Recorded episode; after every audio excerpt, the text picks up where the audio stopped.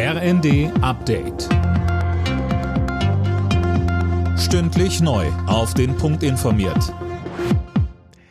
Ich bin Dirk Jostes. Guten Tag. Der Schufa-Wert darf nicht alleine darüber entscheiden, ob jemand einen Kredit bekommt oder nicht. Das hat der Europäische Gerichtshof entschieden. Mehr von Tim Britztrup. Banken, Versicherer, Mobilfunkunternehmen und so weiter dürfen nicht einfach nur auf den sogenannten Schufa-Score schauen, wenn sie darüber entscheiden, ob jemand einen Kredit oder einen Vertrag bekommt. Solche automatisierten Entscheidungen sind verboten, sagen die EuGH-Richter. Die Auskunft Teil Schufa errechnet anhand mehrerer Daten, wie wahrscheinlich es ist, dass jemand seinen Kredit zurückzahlen kann. Die Bild-Zeitung nennt das Urteil eine Mega-Schlappe für die Schufa. Während des eintägigen Lokführerstreiks ab heute Abend wird bei der Deutschen Bahn nur jeder fünfte Fernzug fahren. Auch im Regionalverkehr muss ab 22 Uhr mit massiven Ausfällen gerechnet werden. Das vermisst Millionen Unbeteiligten das Adventswochenende. Die GDL handelt egoistisch, sagt Bahnpersonalvorstand Seiler.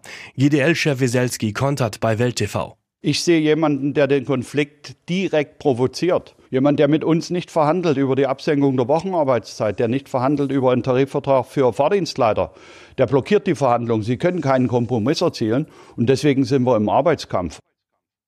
Einen weiteren Warnstreik wird es laut GDL in diesem Jahr dann aber nicht mehr geben. Die Länder verzichten auf eine Stellungnahme zum Nachtragshaushalt für dieses Jahr. Damit haben sie im Bundesrat den weiteren Weg für die Verabschiedung freigemacht. Weil nachträglich 45 Milliarden Euro neue Kredite aufgenommen werden müssen, soll die Schuldenbremse erneut ausgesetzt werden.